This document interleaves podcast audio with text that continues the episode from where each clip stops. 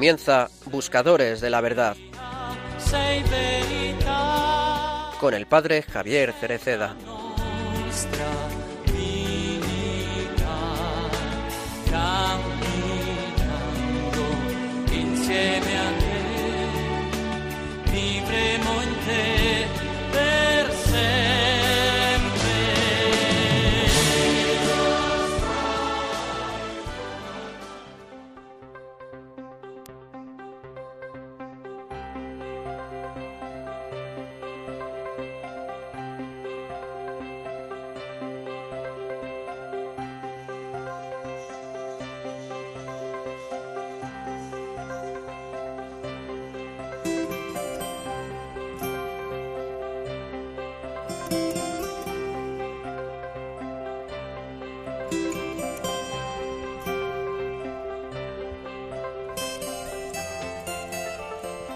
Mónica vivió de manera ejemplar su misión de esposa y madre, ayudando a su marido Patricio a descubrir la belleza de la fe en Cristo y la fuerza del amor evangélico, capaz de vencer el mal con el bien.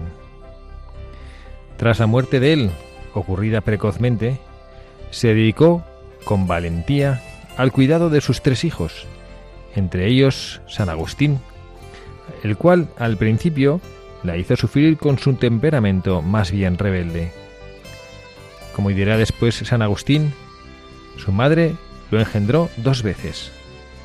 La segunda requirió largos dolores espirituales, con oraciones y lágrimas, pero que al final culminaron con la alegría no sólo de verle abrazar la fe y recibir el bautismo, sino también de dedicarse enteramente al servicio de Cristo.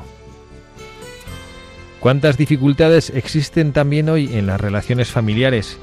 ¿Y cuántas madres están angustiadas porque sus hijos se encaminan por senderos equivocados?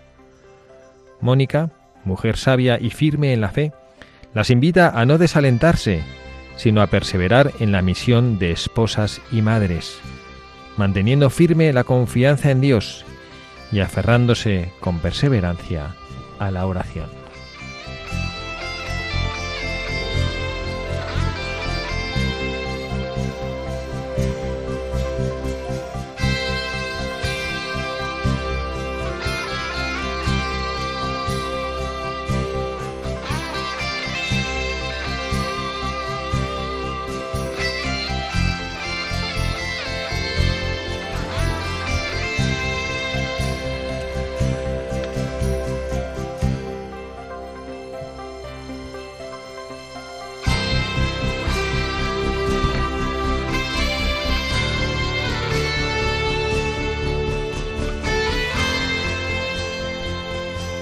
Muy buenas tardes, queridos amigos buscadores de la verdad. En esta nueva tarde, sábado 31 de julio, estamos acompañándoles a ustedes desde este estudio de Paseo Lanceros, en Madrid, en esta emisora, la Casa de María, Radio María, haciendo Buscadores de la Verdad. Una tarde más, quien les habla, el padre Javier Cereceda, con el equipo habitual de Radio María. Tenemos con nosotros una tarde más. Gracias a Carla Guzmán. Carla, bienvenida. Muy buenas tardes y muy buenas tardes a todos nuestros queridos oyentes que ojalá estén descansando, veraneando. Gracias por acompañarnos, que sé que tú con tus jaleos eh, familiares con tus hijos es complicado que estés aquí. Feliz, feliz de poder estar aquí un rato recargando pilas con todos vosotros. Y también tenemos aquí con nosotros a Pablo Delgado, miembro habitual ya de este equipo de Buscadores de la Verdad. Pablo, bienvenido. Buenas tardes. Gracias también a ti, que también tienes tú a tu hija Amelia, que es una, pero que vale por tres, ¿no? Que también hay que darle bastante cuidado, ¿no? Sí, sí, tiene, tiene energía, tiene energía. Muy bien.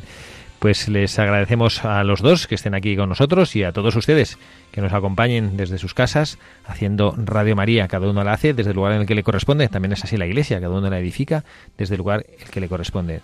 Nosotros aquí tenemos la suerte y el privilegio de poder acompañarles con nuestras palabras, con nuestras reflexiones. Aquí estamos rodeados de un equipazo de gente buenísima que nos facilitan la vida con todas las cosas tecnológicas para que el programa pueda llegar con calidad a ustedes y bueno, pues cada uno de nosotros aportando, aportando en la vida, esto es la Iglesia, lo que sea necesario para, para esa edificación del cuerpo de nuestro Señor Jesucristo.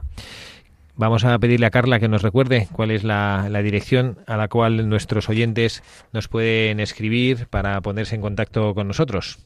Nos pueden escribir a buscadores de la verdad.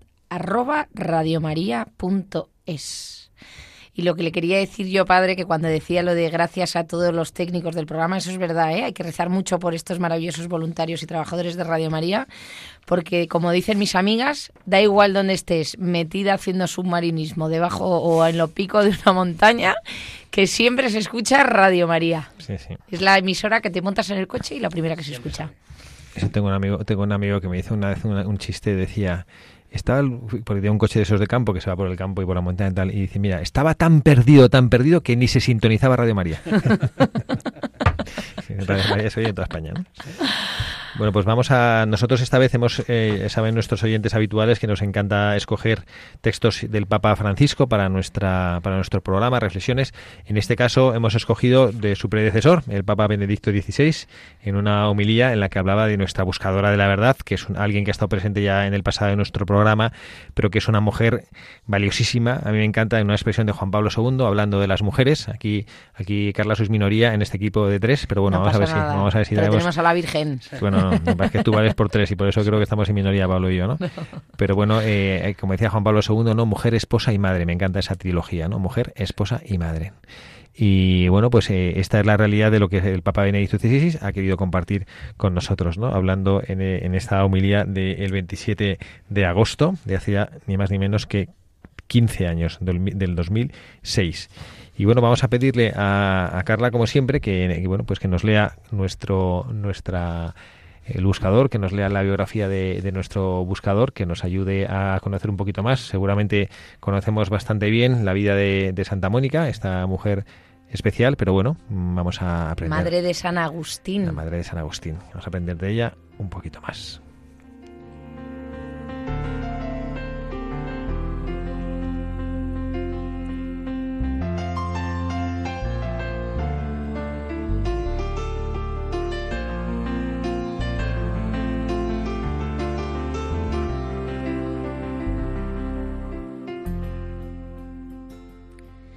Mónica nació en Tagaste, África del Norte, a unos 100 kilómetros de la ciudad de Cartago, en el año 332. Sus padres encomendaron la formación de sus hijas a una mujer muy religiosa, pero de muy fuerte disciplina. Ella deseaba dedicarse a la vida de oración y de soledad, pero sus padres dispusieron que tenía que esposarse con un hombre llamado Patricio. Este era un buen trabajador, pero de un genio terrible y además mujeriego, jugador y sin religión ni gusto por lo espiritual. Patricio no era católico y aunque criticaba el mucho rezar de su esposa y su generosidad tan grande con los pobres, nunca se oponía a que ella se dedicara a estas buenas obras. Mónica rezaba y ofrecía sacrificios por su esposo y al fin alcanzó de Dios la gracia de que en el año en el año 371 Patricio se hiciera bautizar y que lo mismo lo hiciera la suegra, mujer terriblemente colérica que por meterse demasiado en el hogar de su nuera le había amargado la vida a la pobre Mónica. Un año después de su bautismo murió santamente Patricio, dejando a la pobre viuda con el problema de su hijo mayor. Patricio y Mónica se habían dado cuenta de que su hijo mayor era extraordinariamente inteligente y por eso lo enviaron a la capital del estado, la ciudad de Cartago, a estudiar filosofía, literatura y oratoria. Pero Agustín tuvo la desgracia de que su padre no se interesaba por sus progresos espirituales. Solo le importaba que sacara buenas notas, que brillara en las fiestas sociales y que sobresaliera en los ejercicios físicos, pero acerca de la salvación de su alma no se interesaba ni, le, ni le ayudaba en nada. Cuando murió su padre, Agustín tenía 17 años y empezaron a llegarle a Mónica noticias cada vez peores de que el joven llevaba una vida muy poco santa. En una enfermedad, ante el temor a la muerte, se hizo instruir acerca de la religión y propuso hacerse católico, pero al ser sanado de la enfermedad abandonó el propósito de hacerlo. Finalmente, se hizo socio de una secta llamada de los maniqueos, que afirmaban que el mundo no lo había hecho Dios, sino el diablo.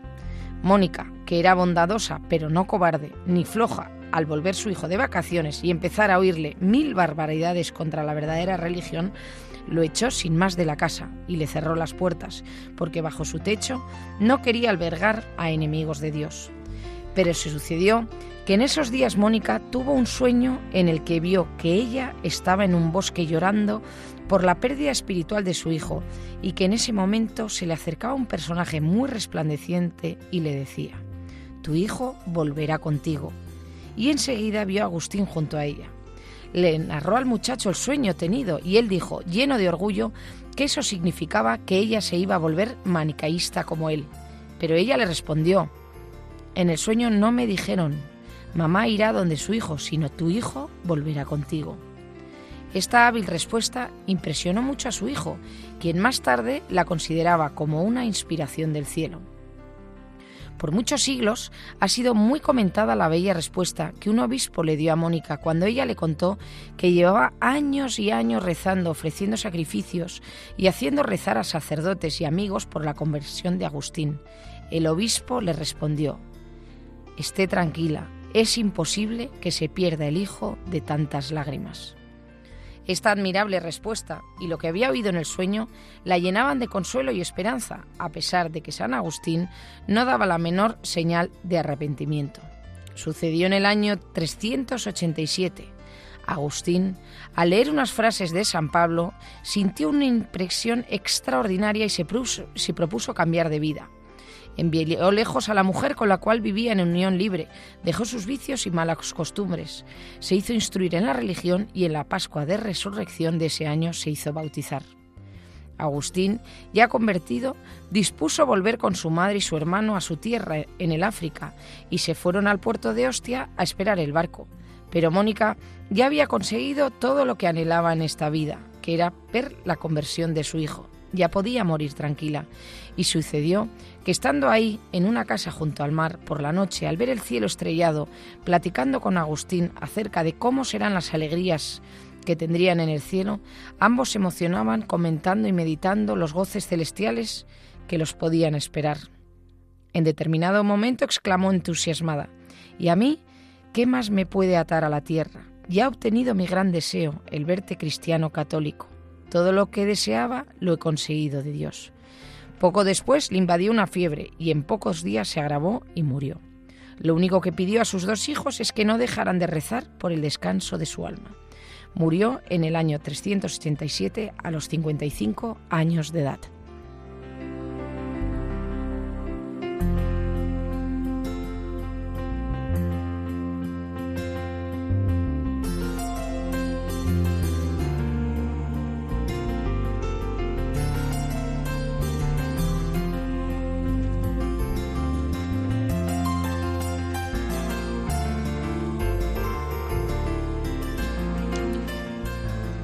Esta es la vida de Santa Mónica, esta mujer especial, madre de San Agustín, que nos ha dejado para nuestra posteridad tantísimas reflexiones y, el obispo que dijo esa frase célebre de no se puede perder el hijo de tantas lágrimas, creo que ha dado mucha esperanza a muchas madres que a veces han tenido que batallar con sus hijos para que, bueno, que sus hijos sean eh, se, se, encuentren y sean encauzados por el buen camino, se encuentren con el Señor.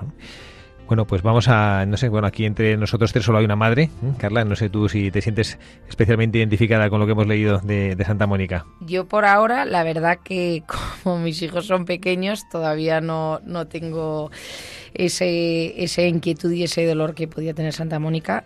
Eh, pero lo que es muy fuerte es que según estábamos preparando el programa y leyendo la biografía de Santa Mónica, dices, qué barbaridad que en el año 330 esto puede ser que lo estuviese leyendo de, ¿no? de 2021, porque vamos, o sea, e, es que es lo mismo. Yo es verdad que tengo la suerte de tener niños chiquitines, pero bueno, pensando en mi madre, la pobre, que somos cinco hermanos y más que uno, incluida yo, le hemos dado quebraderos de cabeza dices que qué fuerte, ¿no? Que, que, muchas veces te pasa, ¿no? Cuando la gente, tú le comentas que lees vidas de santos o que lees la Biblia o que lees el Evangelio, te dicen, qué pereza, ¿no? O sea, eso es como palabras como de, como si te lees el Quijote en castellano antiguo y te das cuenta que no, que es verdad. O sea, que, que dices, pero si es que es actual, es que es tal cual. Y dices, mira qué fuerte, qué de madres, qué abuelas nos estarán escuchando pensando, este hijo mío me sacó más de una cana, ¿no? Yo aquí Pablo, que a veces nos cuenta cómo ha sido su juventud, pensando ahora en su madre, digo, ahora mira el ejemplazo de hombre aquí valiente que tenemos que es que es luz, y, los quebraderos de cabeza con sus 18 años que le habrá dado a su madre.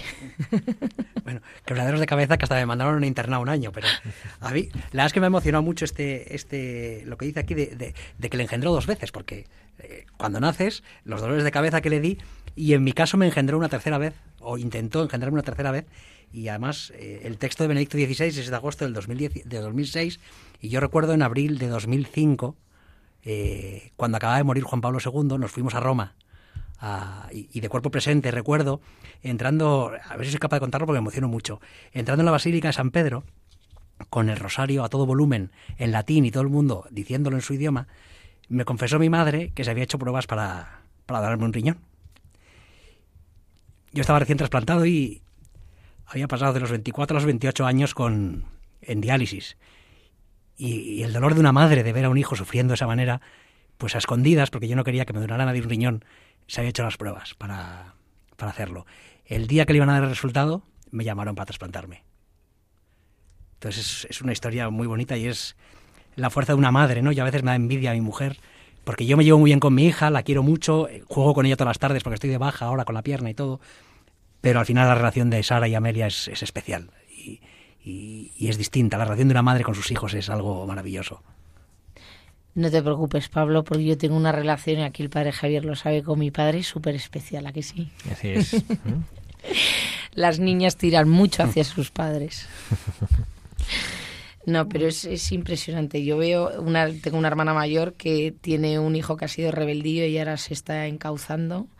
Y la de desvelos, la de noches, eh, sin dormir, eh, días eh, ante el Santísimo rezando, eh, ¿no? Eh, Jesús, ilumíname, ¿qué hago con este niño? Le regaño más, no le regaño, le, castigo, le encierro en su cuarto que no salga, o, dame, dame la luz para ver qué hacer y mírale ahora cómo está, ¿no?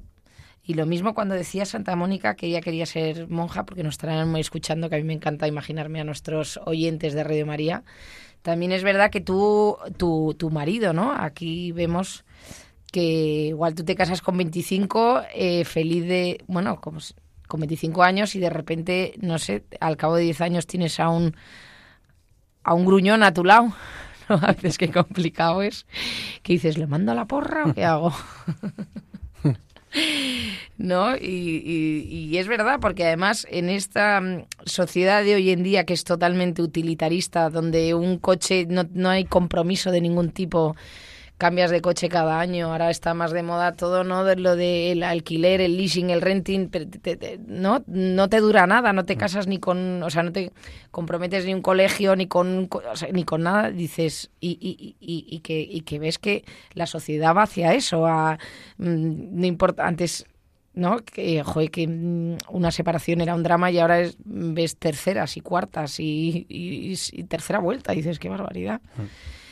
Pues eso, ¿no? Luchar y luchar. Así es, así es. Bueno, vamos a...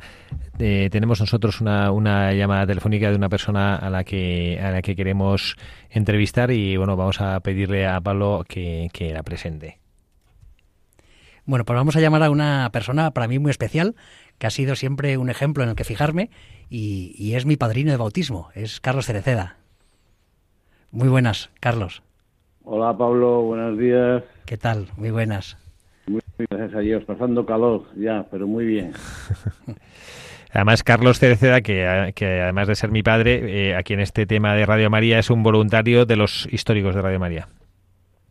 Sí, ya son 15 años, yo creo, 16, que andamos, creo yo, a lo mejor son 14, pero bueno, de ese orden, sí, sí. Hay que ayudar a Radio María porque vale la pena que siga todo el mundo encandidado, encantado de escuchar cosas buenas, informativas y agradables en la radio. Así que nada, seguiremos ayudando lo, que podamos. Querido padrino, estamos hablando de hoy de Santa Mónica y quería ah, ver, eh, pues, ¿qué opinas tú de su vida o qué, qué te inspira de ella? Hombre, pues, pues la perseverancia es lo que caracteriza a Santa Mónica en relación con la conversión de San Agustín, claro esta señora pues vio que las cosas están poniendo feas para su hijo y con la gran fe que ella tenía y la confianza en el Señor, por lo que yo sé y he leído y escuchado y he vivido, pues efectivamente dijo, aquí no hay más que confiar en el Señor, que precisamente la confianza es uno de los de los temas de, las lecturas evangélicas de hoy, tanto de la del Evangelio como de la Epístola. Bueno, pues Santa Mónica efectivamente tuvo confianza en el Señor y dijo, tú me vas a ayudar y tú tienes que sacar a mi hijo de la vida esta tan tan desordenada y tan tan mal, eh, una palabra que llevaba. Y efectivamente, insistiendo, insistiendo, es lo que tenemos nosotros que aprender del Señor. Que a la primera no nos hace caso porque a lo mejor no nos viene muy bien que nos haga caso, pero si le insistimos, si le insistimos, pues efectivamente hay muchas veces que el Señor, pues a lo mejor, no no tenemos ni idea porque es todo un puro misterio, ¿no? Pero el Señor pues escucha y te hace caso y desde luego Santa Mónica es el ejemplo de que hay que insistir insistiendo porque muchas veces el Señor pues piensa que lo que tú estás pidiendo es lo bueno, ya por ello. Y si no, pues como tú dices, Pablo, tú no has elegido las circunstancias de tu vida, pero sí que has elegido cómo vivirlas. Así que ese ejemplo tuyo, pues nos sirve a todos también. Bastante para decir, si el Señor, por la razón que Él piense, no me hace caso en mis peticiones, alguna razón tendrá, tendré confianza en Él y seguiré. Yo vivo mi vida apegado a Él, aunque en este caso, pues no, no me da nada más que su amor, su cariño y su buena vivencia. Y se acabó. y no es poca cosa. Pero vamos. Pues eso, eso que has dicho, padre, en la, en la, en eh, Carla Goodman, que, que, bien conoces tú y que está aquí con nosotros en el programa, lo de que no, yo no he escogido esto, eh, yo te lo he visto a ti, Carla, escribir, ¿no? En una, en una de las cosas que escribes ahí, compartes por WhatsApp y demás. No, yo no he escogido esta enfermedad, pero sí puedo, cruz. pero esta cruz, pero sí puedo escoger cómo, cómo la voy a vivir, ¿no? Sí, la actitud, ¿no? Porque yo creo que es, es fundamental en esta vida. Todos tenemos cruces, unas más grandes, otros más, no leves, pero, pero bueno, pero sí podemos elegir la forma y cómo afrontarlas y llevarlas.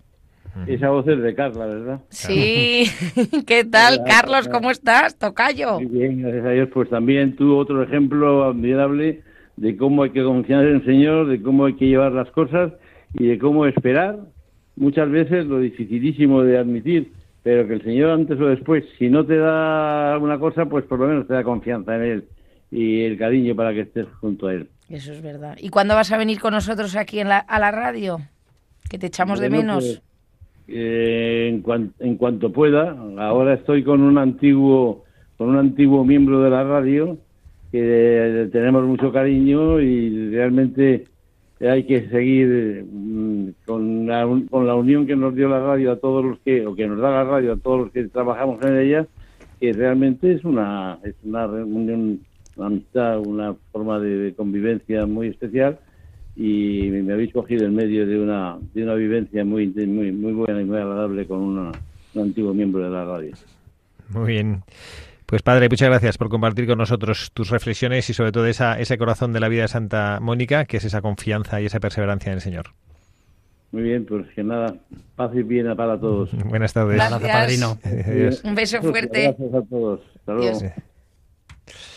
Bueno, pues esto es ¿no? La, lo, que, lo que Santa Mónica también quizá vivía en su, en su vida, el, aprender a, a, no temer, ¿no? No temer, no tener miedo. A mí me llama la atención de la biografía que hemos leído de ella, que no era una mujer apocada, que Agustín ya, cuando había muerto su marido, que Agustín debía ser un, una, un, una pieza de cuidado, y que se puso cuando llegó a casa y que como que se puso medio a blasfemar y hablando mal de Dios y dice dice la biografía de Mónica que era bondadosa pero no cobarde ni floja al oír a su hijo mil barbaridades contra la verdadera religión lo echó sin más de la casa y le cerró las puertas ¿no?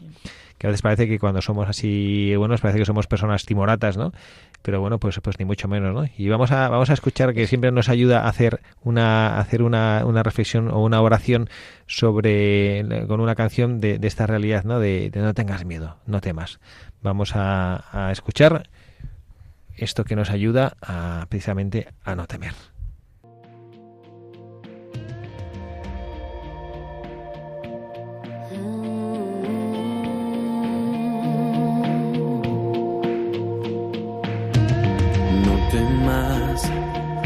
estoy contigo y de tu lado nunca me alejaré.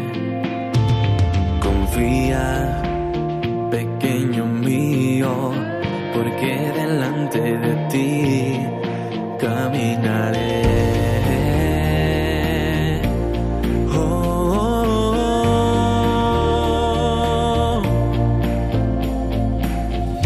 tienes que pasar por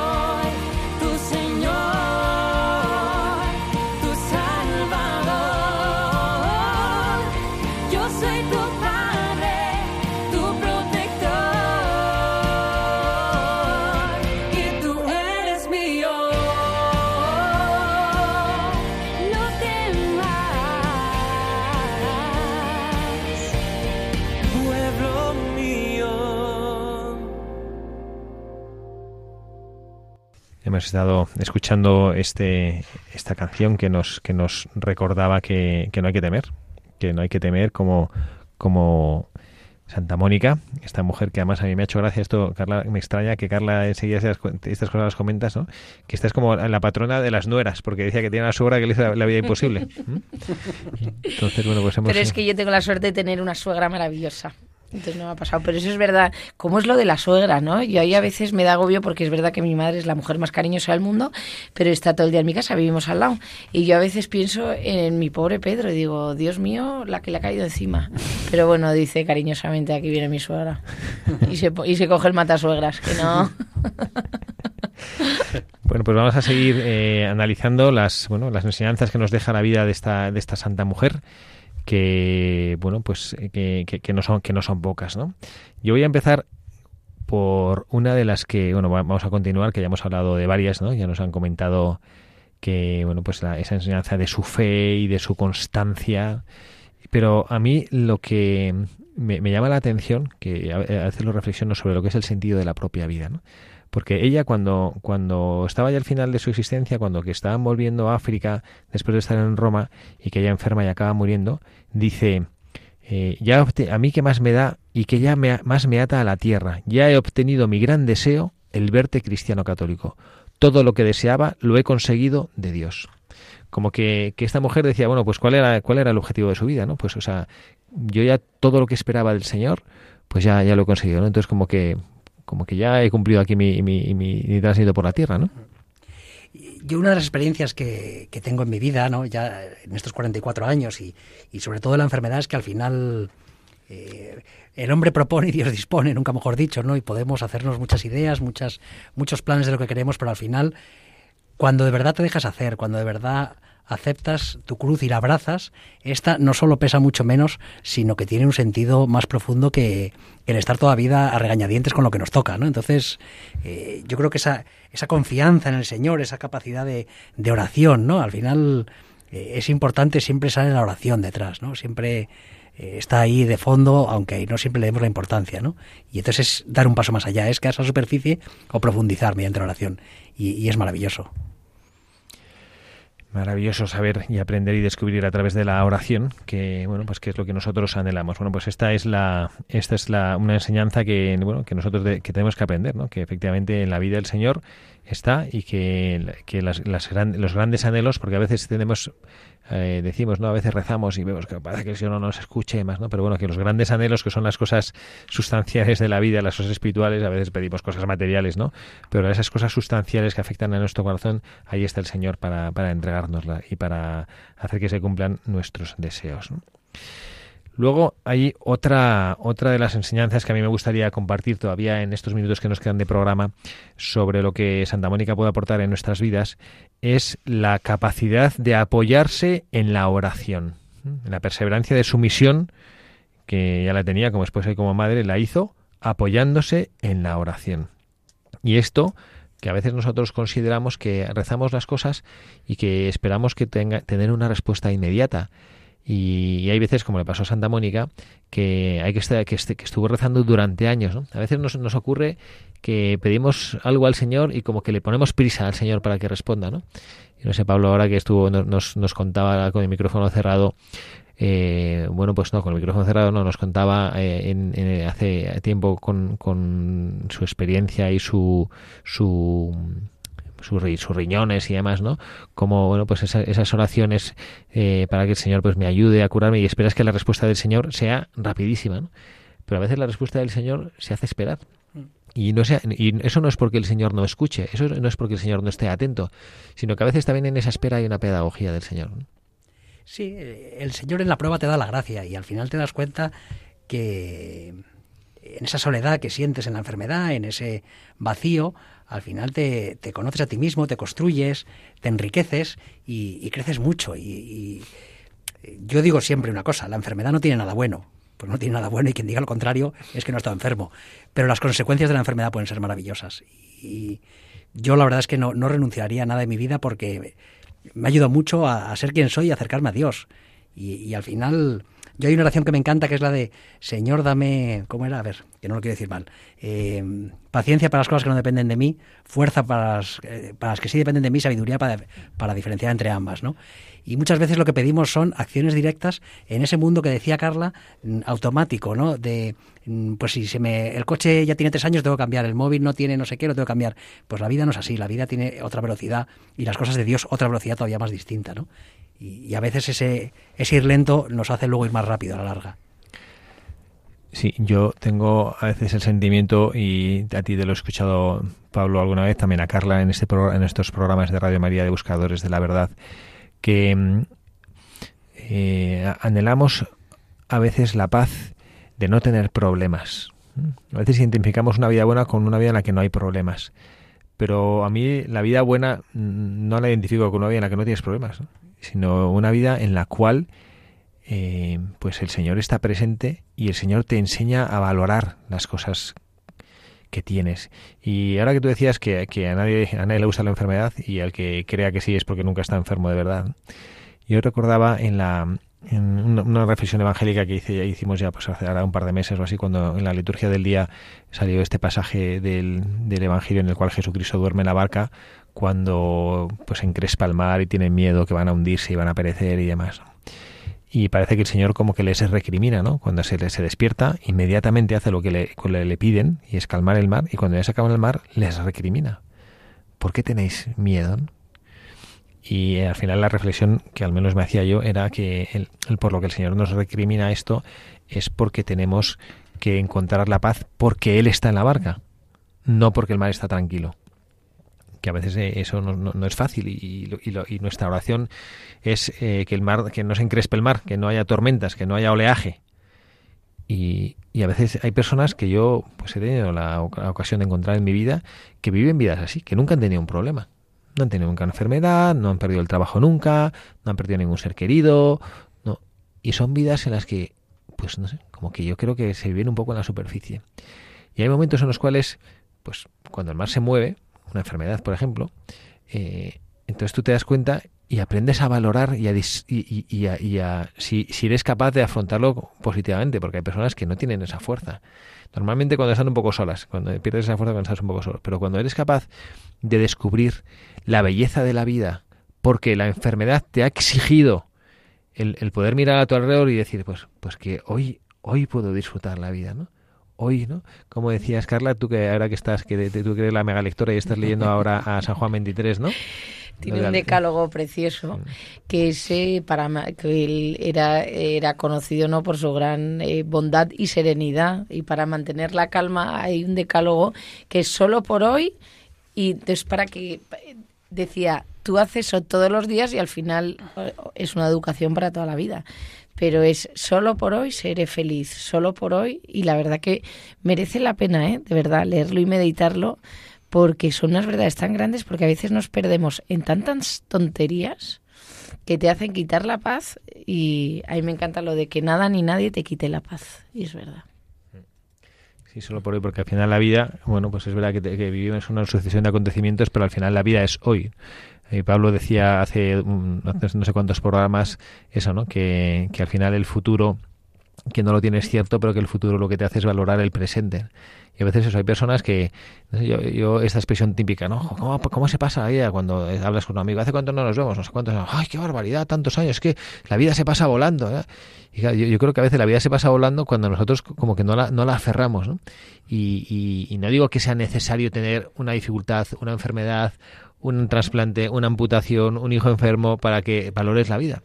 Hay personas que saben hacerlo, pero que cuando te llega esto, que no lo has escogido, lo que sí puedes hacer es escoger cómo lo afrontas. Y entonces decir, mira, pues yo no he escogido, que esto Carla lo dice, a mí me encanta cuando lo dices, ¿no? que yo no he escogido esta cruz en mi vida, pero bueno, pues sí he escogido cómo la voy a vivir, cómo la quiero vivir. Y yo creo que, bueno, pues nosotros deberíamos también aprender a, a coger eh, las cruces, no, no porque la cruz sea hermosa, ¿no? A mí me, me fascina esa, esa imagen de la película de la pasión de Mel Gibson, cuando, pues cuando Jesucristo va a cargar con la cruz, que bueno, pues no sabemos hasta qué punto es esto, cómo, cómo fueron las cosas, pero bueno, puede ser una imagen buena, y Jesucristo abraza la cruz, ¿no? Y el, y el, el ladrón, el mal ladrón, no el buen ladrón, el mal ladrón, que es más, ¿no? Que su- supuestamente la tradición parece que se, se llamaba así, como que le recrimina, ¿no? Pero ¿qué haces? ¿Qué haces besando la cruz? ¿Qué haces? ¿no? Y Jesucristo pues no, no le hace caso, ¿no? Porque al final probablemente él no besaría el instrumento de tortura, porque parece que está besando la cruz, ¿no? Sino que besa lo que a través de este instrumento, el bien que a través de este instrumento se va a producir, ¿no?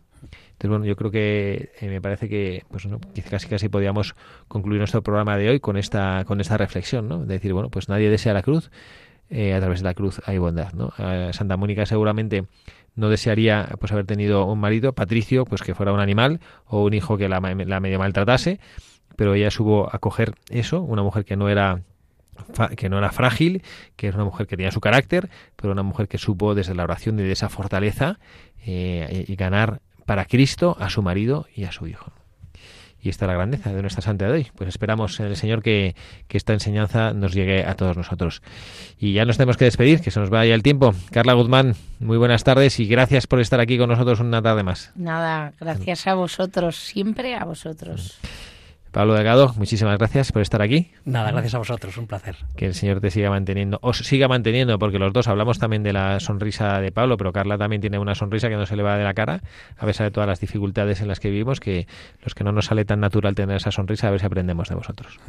Que Dios os bendiga y también a todos los que están con nosotros desde sus casas, escuchando Radio María, haciendo la familia de Radio María. Gracias por escogernos, gracias por estar ahí, gracias por sostener con su cariño, con sus oraciones, cuando también toca con sus aportaciones y sobre todo con su presencia esta radio de la Virgen María. Que Dios les bendiga a todos y que el Señor les conceda tener un feliz sábado y mañana un feliz domingo, día del Señor.